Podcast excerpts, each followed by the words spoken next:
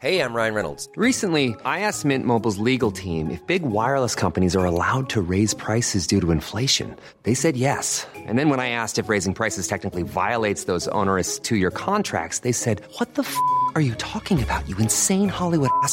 So to recap, we're cutting the price of Mint Unlimited from $30 a month to just $15 a month. Give it a try at mintmobile.com slash switch. $45 upfront for three months plus taxes and fees. Promo rate for new customers for limited time. Unlimited more than 40 gigabytes per month. Slows. Full terms at mintmobile.com. Bonjour, je suis Grégory Barbier et voici les grandes histoires de l'Est avec les grandes batailles dans nos régions. Aujourd'hui, 357, les Alamans battus à Strasbourg. Vous connaissez les Allemands, mais connaissez-vous les Alamans avec un seul L, un A et pas de D à la fin? Ce sont leurs illustres ancêtres. Et pour les découvrir, on remonte le temps, direction l'an 357, à la fin de l'été précisément. Deux armées s'apprêtent à se livrer une nouvelle bataille. Nous sommes près de la ville qu'on appelle aujourd'hui Oberhausbergen, dans la banlieue de Strasbourg. Mais à l'époque, ce n'est pas le même panneau d'entrée de ville. Au IVe siècle, la commune s'appelle Argentoratum. Je vous présente donc les Alamans. Leur nom vient du germanique Alman, soit tous les hommes.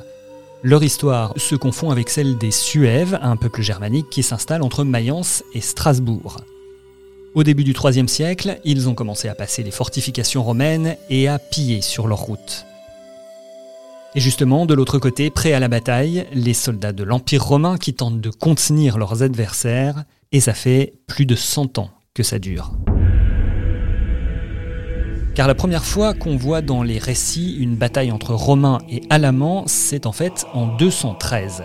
Un coup d'arrêt provisoire car les Alamans font certes face à l'Empire romain déjà, mais surtout face à une succession de chefs et à de plus en plus de mutineries.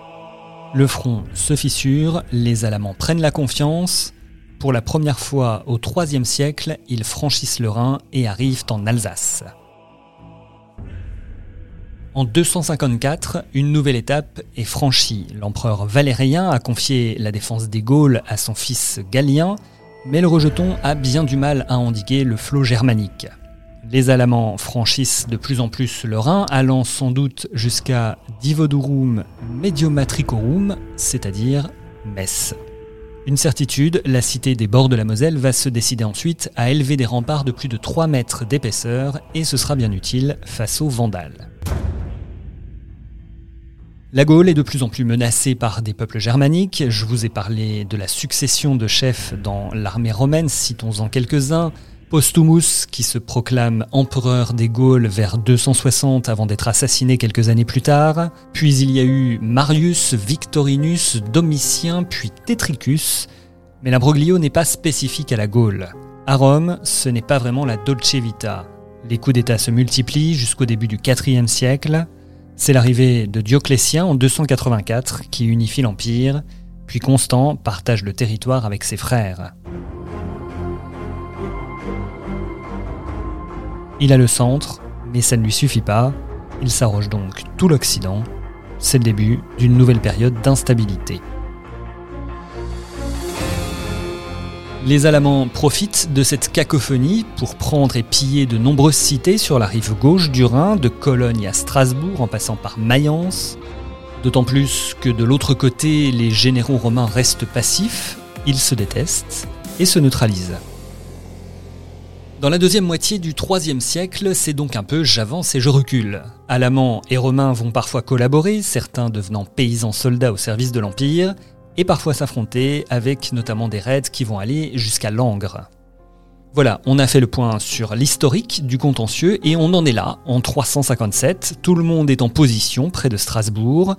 À la manœuvre côté romain, il faut que je vous présente Flavius Claudius Julianus, qu'on aura plus vite fait d'appeler Julien l'Apostat, futur empereur romain. Mais avant cela, c'est lui qui est envoyé pour stopper les Alamans.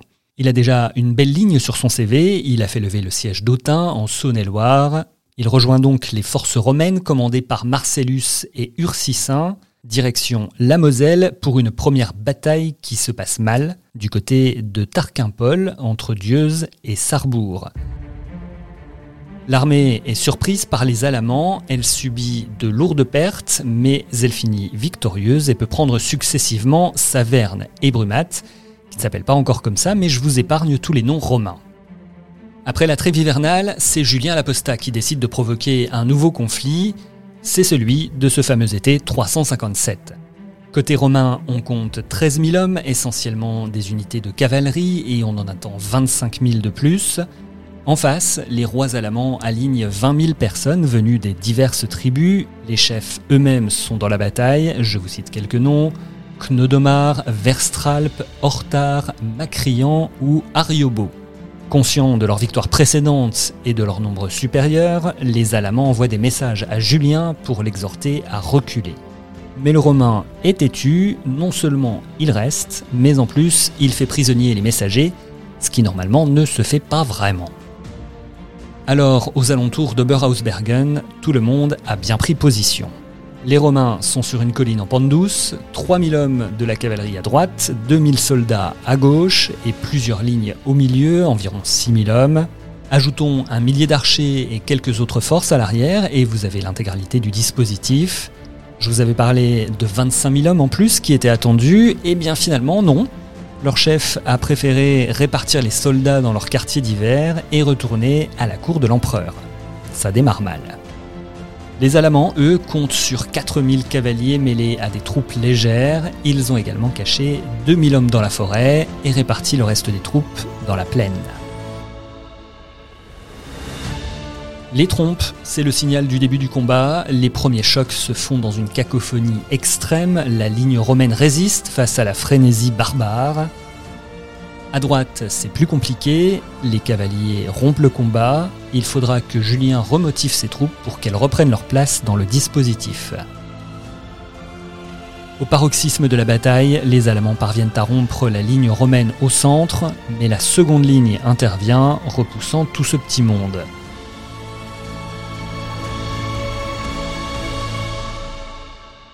La bataille violente se poursuit sur ce même terrain, mais les barbares mourant en plus grand nombre, l'avantage va petit à petit aller aux Romains, mieux protégés et plus professionnels. Les Alamans désespèrent, certains prennent la fuite, vite poursuivis par les unités romaines. Les ennemis étaient plus nombreux, mais les soldats de Julien accusent des pertes peu importantes, estimées entre 250 et maximum 2000 hommes, en face, on compterait 3 à 4 fois plus de morts et de blessés. Les Alamans doivent fuir, repasser à la hâte le Rhin. Beaucoup n'y arrivent pas, les uns se noyant, les autres étant capturés, dont le roi Knodomar.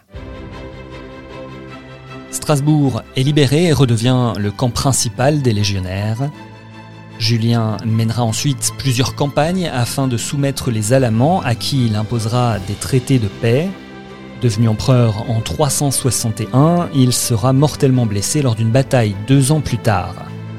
Alors il y aura évidemment de nouvelles tentatives des Alamans pour progresser. Ils seront par exemple arrêtés par Flavius Jovin à Scarpone en 366. Scarpone, c'est la cité gallo-romaine qui a donné naissance à Dieuloir près de Nancy. Au 5e siècle, ces tentatives se heurteront aux Francs et Clovis les soumettra définitivement lors de la bataille de Tolbiac en 496. C'était les grandes batailles dans la série Les grandes histoires de l'Est. J'ai tiré ce récit du livre Les grandes batailles, écrit par Jérôme Estrada aux éditions Est Républicain, Républicain Lorrain et Vosges Matin. Suivez-nous sur toutes les applis de podcast et à bientôt pour une autre bataille historique.